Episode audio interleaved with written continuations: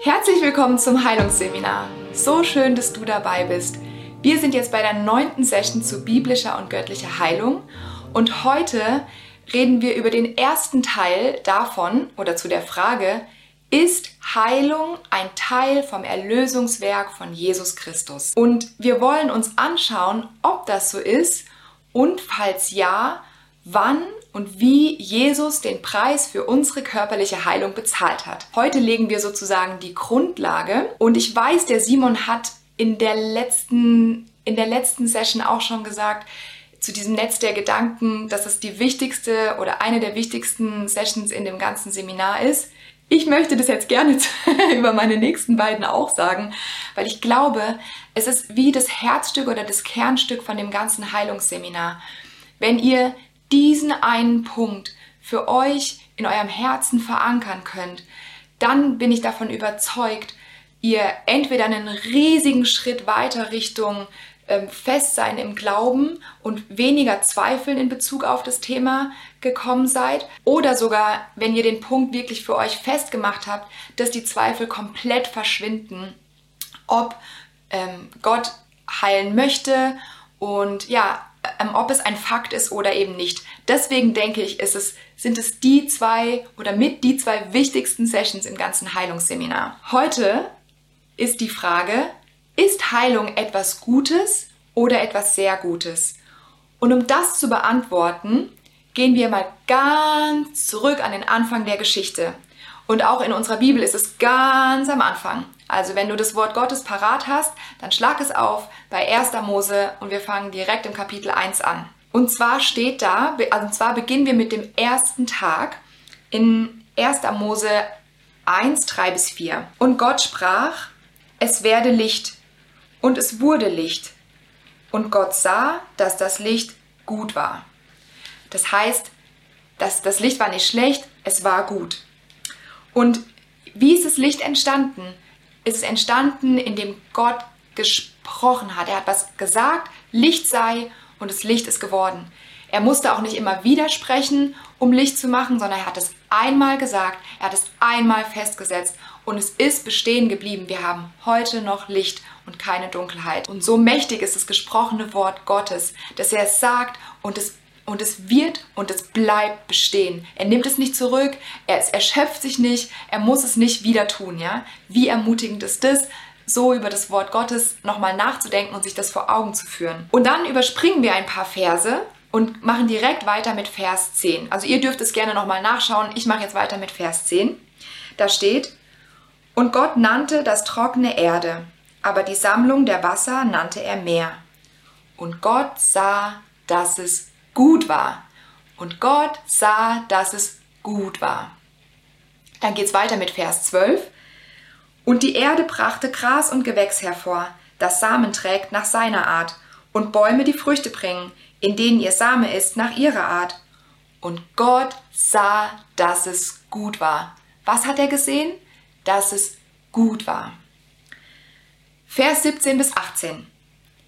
Und Gott setzte sie, ähm, da redet es von Sonne, Mond und Sterne, an die Himmelsausdehnung, damit sie die Erde beleuchten und den Tag und die Nacht beherrschen und Licht und Finsternis scheiden.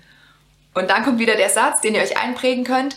Und Gott sah, dass es gut war. Vers 21. Und Gott schuf die großen Meerestiere und alle lebenden Wesen, die sich regen, von denen das Wasser wimmelt nach ihrer Art, dazu allerlei Vögeln mit Flügeln nach ihrer Art. Und jetzt wieder der Satz, und Gott sah, dass es gut war. Vers 25. Und also ihr merkt, es geht um die Schöpfung und ähm, eben genau, wie hat Gott es geschaffen und ähm, wie ist die Schöpfung, ja? Also dieser eine Satz sagt immer, dass es gut war, was Gott gemacht hat. Vers 25. Und Gott machte die Tiere der Erde nach ihrer Art und das Vieh nach seiner Art und alles Gewürm des Erdbodens nach seiner Art. Und es kommt wieder, und Gott sah, dass es gut war.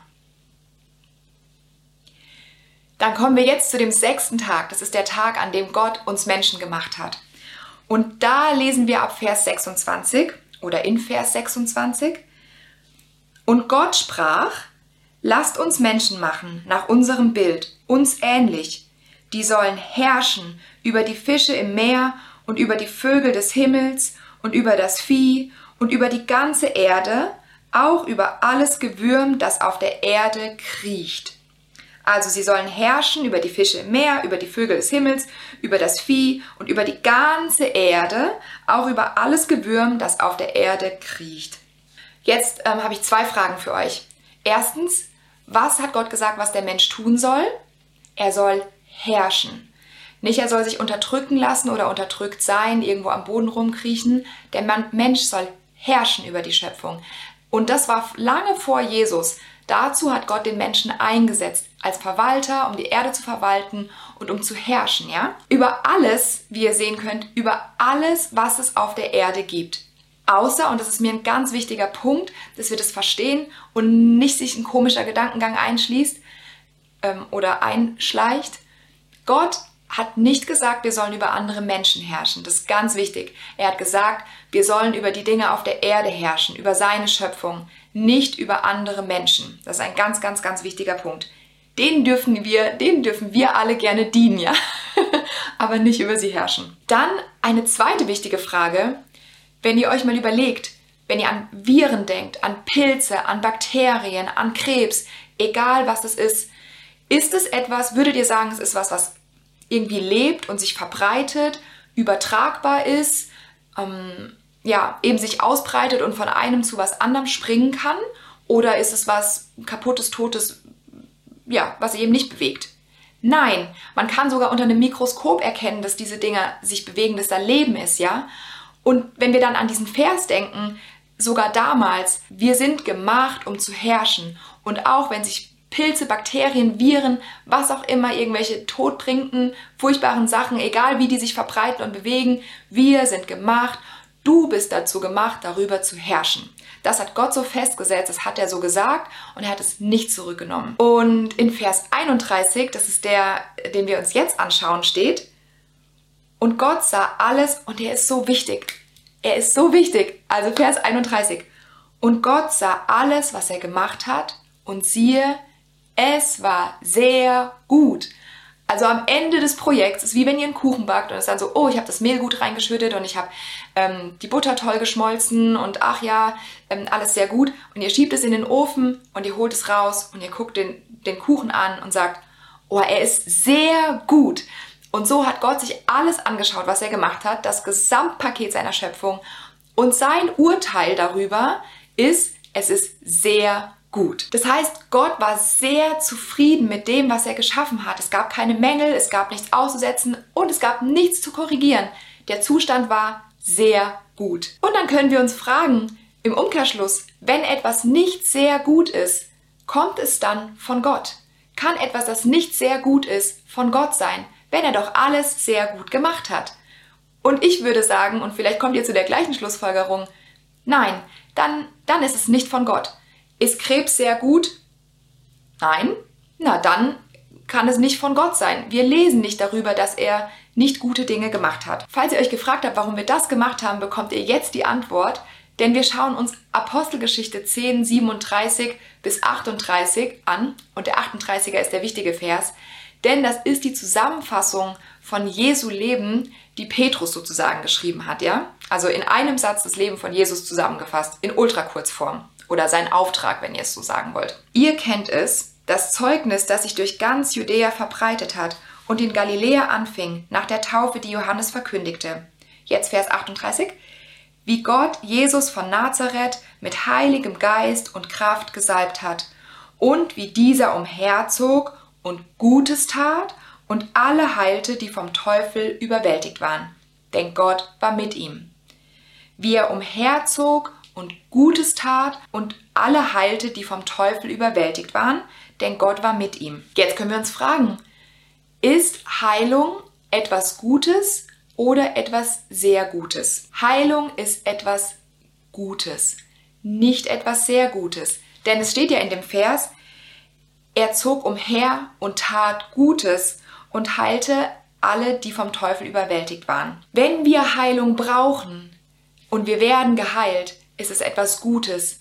Wenn wir in göttlicher Gesundheit leben, dann ist das etwas sehr Gutes. Denn göttliche Gesundheit ist genau das, wie Gott sich das gedacht hat am Anfang, wo es keine Krankheit gab, keine Depression, keine Kriege, kein Streit, kein all diese schlechten Sachen, die wir um uns herum sehen. Es gab es nicht. Es war alles sehr gut. Es gab Frieden und Gesundheit. Das ist ein sehr guter Zustand.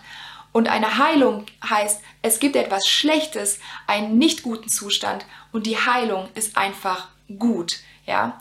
Und in göttlicher Gesundheit wandeln ist sehr gut und es ist mir sehr wichtig, dass ihr das versteht, weil eben dieser, dieser Ursprung, Gottes ursprüngliche Intention ist, dass es sehr, sehr gut ist einfach. Ja, er macht sehr gute Sachen und gesund sein ist sehr gut. Und eine Sache, die wir an dieser Stelle auch sehen, die ich auch sehr wichtig finde, ist, oder vielleicht ist euch das auch schon aufgefallen, dass diejenigen, die krank waren, alle Kranken waren vom Teufel überwältigt. Und das Wort überwältigt ist so ein, da habe ich gedacht, vielleicht wäre es gut, mal noch anzuschauen, ob es noch ein anderes Wort gibt, das man nehmen könnte. Und dann ist mir was ähm, aufgefallen, was ich echt wichtig finde zu verstehen. Es könnte auch unterdrückt heißen. Und jetzt möchte ich euch mal noch andere Übersetzungen vorlesen und auch, wie man das wörtlich übersetzen könnte. Also das Wort für unterdrückt kann auch sein gewalttätig behandeln, bedrängen oder eben wörtlich über jemanden herrschen, ihn bedrücken und ihn unten zu halten. Also zum einen sehen wir, es ist der Teufel, der das macht. Ja, er ist derjenige, der ähm, jemanden, der krank ist, unten hält, bedrückt, runterdrückt, ähm, wie gefangen hält. Und ein, eine ganz wichtige Sache ist, dass ähm, nicht, dass es jetzt äh, durcheinander gerät oder vielleicht so ein Knoten im Kopf entsteht. Ähm, es heißt nicht in der Stelle, äh, dass die Leute, die krank sind, besessen sind, ähm, oder dass der Teufel ganz persönlich hingeht und jemanden ähm, ganz aktiv mit Krankheit schlägt, ja? Das steht da nicht.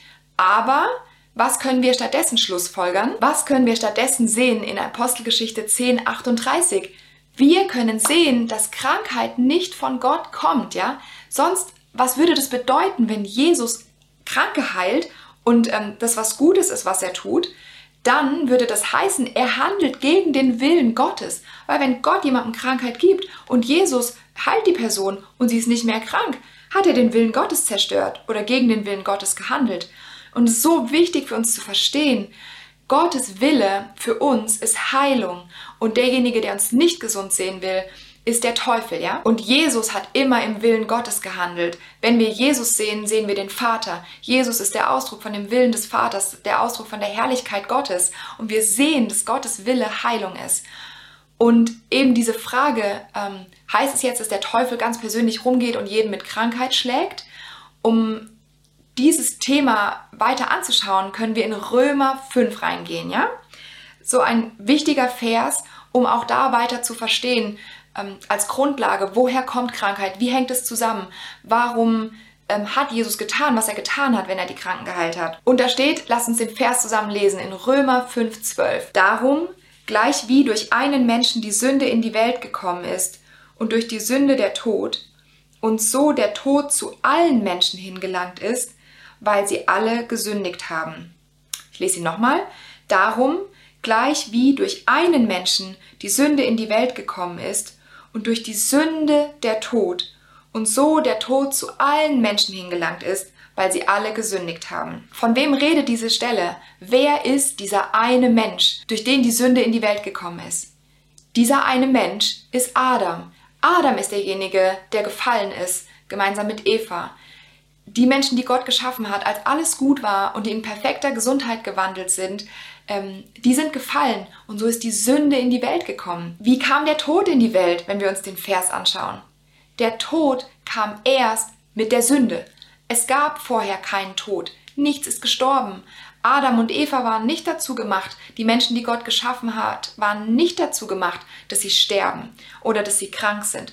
Und es kam mit der Sünde. Was sehen wir denn, wenn ihr, wenn ihr das weiterlest? Ist Adam nach dem Sündenfall tot umgefallen? Nein, der Tod konnte nicht einfach hingehen und ihn direkt erledigen. Adam hat noch länger weitergelebt, Nachkommen gezeugt und so weiter. Ähm, es war ein Prozess, ein Sterbeprozess. Er hat noch sehr, sehr, sehr lange gelebt. Und dann ist ja die Frage, und was ist jetzt der genaue Zusammenhang zwischen Tod und Krankheit? Hast du schon mal einen Schnupfen gehabt? Wir können uns das ganz gut daran veranschaulichen. Ein Schnupfen oder eine richtige Erkältung, da geht es dir mies und du liegst vielleicht sogar im Bett und es dauert ein paar Tage, bis du wieder auf den Beinen bist. Und dein Körper kämpft und vielleicht kriegst du auch Fieber, die Körperpolizei und du kriegst Fieber und ähm, es dauert ein paar Tage und dann bist du wieder fit. Und die Frage wäre, was würde passieren, wenn du kein Immunsystem mehr hättest, das Gott uns ja auch gegeben hat? Dann würde dich sogar eine Erkältung umbringen. Und deswegen sehen wir, dass Krankheit eigentlich Tod in Miniaturform ist. Es bringt uns meistens nicht um, weil wir ein Immunsystem haben. Weil du ein Immunsystem hast, kannst du einen Schnupfen überstehen oder eine Erkältung oder sogar Schlimmeres. Aber hättest du keines, hätten, hätte Gott den Menschen keins gegeben, kein Immunsystem, würden die Leute an jeder Erkältung sterben, an jeder Krankheit einfach sterben. Denn es ist äh, es ist ein Tod in Miniaturform, der sich ausbreitet, der auch wachsen will, der uns dahin raffen will, ja? Und man sieht ja an Krankheiten, es ist auch eine, eine Art von Leben und Energie, die da drin steckt. Und es ist Energie und Leben, das sich genauso ausbreiten will, wie ähm, eben unser Körper dagegen kämpft, dass es zerstört wird. So möchte sich Krankheit ausbreiten und alles einnehmen. Und eben in, im Fall von, dass wir krank werden, würde das zur Zerstörung unseres Organismus führen und damit zum Tod. Wir können also als Fazit über diese Stelle festhalten, dass der Tod durch die Krankheit kam und die Krankheit durch die Sünde. So sehen wir diese Reihenfolge in dem Vers. Und es geht nicht um den Zusammenhang von einer speziellen Krankheit mit einer Sünde, sondern es geht um eine allgemeingültige Gesetzmäßigkeit, wenn ihr es so nennen wollt, dass ähm, Krankheit durch die Sünde kam und der Tod durch die Krankheit und dass das im Allgemeinfall so ist aufgrund des Sündenfalls von Adam. Das war das, die Sünde war das Einfallstor für Krankheit und Tod in diese Welt. Wenn ihr darüber nachdenkt, wie Gott ist, ob er gut ist oder nicht, wie er Dinge gemacht hat, speichert euch in euren Herzen ein. Gott ist gut und er hat es sehr gut gemacht. Und es war nicht sein Verschulden, dass Sünde, Krankheit und Tod in diese Welt gekommen sind. Und hier haben wir schon eine super wichtige Kernaussage. Alleine wenn ihr das verinnerlicht hättet, wäre Heilung für euch keine Frage mehr. Denn wenn du glaubst, dass Jesus für deine Sünde und auch für die deines Nächsten und für unser aller Sünde gestrige, heutige, morgige, unsere sündige Natur, wenn er dafür bezahlt hat am Kreuz, dann ist auch ein für alle Mal geklärt, ob er auch für Gesundheit bezahlt hat und damit Krankheit besiegt ist. Denn wenn der Zusammenhang ist, durch die Sünde kam die Krankheit und der Tod, dann ist, wenn mit der Sünde abgerechnet ist, wenn dafür bezahlt ist, ist auch der Rest erledigt. Und wenn Jesus uns erlöst hat von unserer Sünde, hat er uns auch erlöst von unserer Krankheit. Das schon mal sozusagen vorweg. Wenn wir das verstehen in unserem Herzen, dann werden wir eine ganze Ecke sicherer, wenn wir für unsere eigene Heilung beten oder auch für die ähm, eines anderen. Und eine andere Stelle, die das belegt, wie unterschiedlich der Teufel und Jesus handeln und was ihre Ziele sind, können wir uns Johannes 10 anschauen. In Johannes 10, 10 gibt es einen Vers, der heißt, der Dieb kommt nur, um zu stehlen, zu töten und zu verderben. Ich, also Jesus redet, ich, Jesus, bin gekommen, damit sie das Leben haben und es im Überfluss haben. Und wir sehen hier die ganz unterschiedlichen Ziele von Jesus und vom Teufel. Und es fängt an mit den Zielen des Teufels. Der Teufel möchte von dir stehlen, er möchte dich töten, er möchte dich zerstören. Und wofür ist Jesus gekommen? Also der Teufel auf der einen Seite und Jesus auf der anderen. Jesus sagt, er ist gekommen, damit du Leben hast, damit du Leben und Überfluss oder Leben im Überfluss hast. Die beiden schließen sich gegenseitig komplett aus.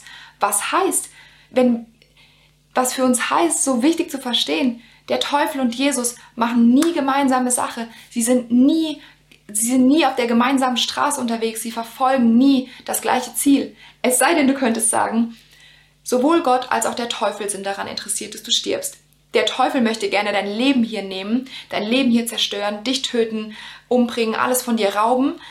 Und Gott will, dass du deiner alten Natur stirbst, deinen, Sehn, deinen eigenen sehnsüchtigen Sehnsüchten, deinen eigenen Wünschen, deinem Egoismus, deinen schlechten Gedanken, was auch immer, deiner alten Natur, dass du dem stirbst und völlig für Gott lebst, in seiner Gesundheit, in seinen Verheißungen, in all dem, was dir in Jesus Christus zusteht.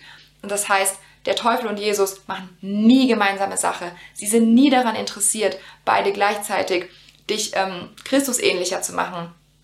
Gott gebraucht den Teufel nicht durch Krankheit, um dich mehr zu machen wie Jesus, indem du leidest, ähm, sondern ja, wir sehen, Jesus ist gekommen, damit du Leben hast, Leben im Überfluss. Und zu dem gleichen Thema gibt es in dem gleichen Kapitel noch einen anderen wichtigen Vers, den wir uns anschauen.